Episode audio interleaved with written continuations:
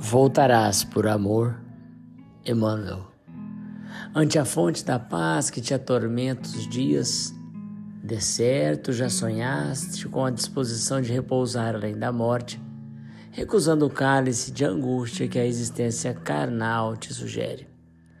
Cultivas a virtude e aspiras, sem dúvida, ao prêmio natural que o trabalho irrepreensível te granjeou.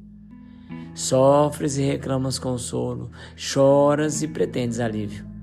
Entretanto, para lá das fronteiras terrestres, o amor te fulgirá sublime no coração como estrela surpreendente. Mas ouvirás os soluços daqueles que deixaste sob a névoa de adeus. Escutarás as preces de tua mãe e os rogos de teus filhos, quais poemas de lágrimas, a desfalecerem de dor sobre a tua cabeça invadida de novas aspirações e tocada de novos sonhos. Compreenderá a renúncia com mais segurança e exercerás o perdão sem dificuldade. A consciência tranquila ser-te-á uma bênção. Contudo, o anseio de ajudar fremirá no teu peito, inspirando-te à volta.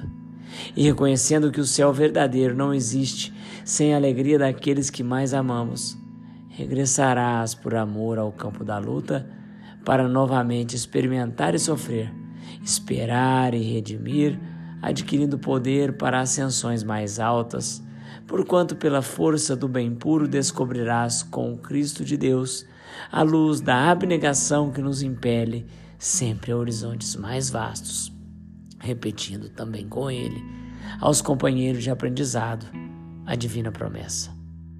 Em verdade, estarei convosco até o fim dos séculos.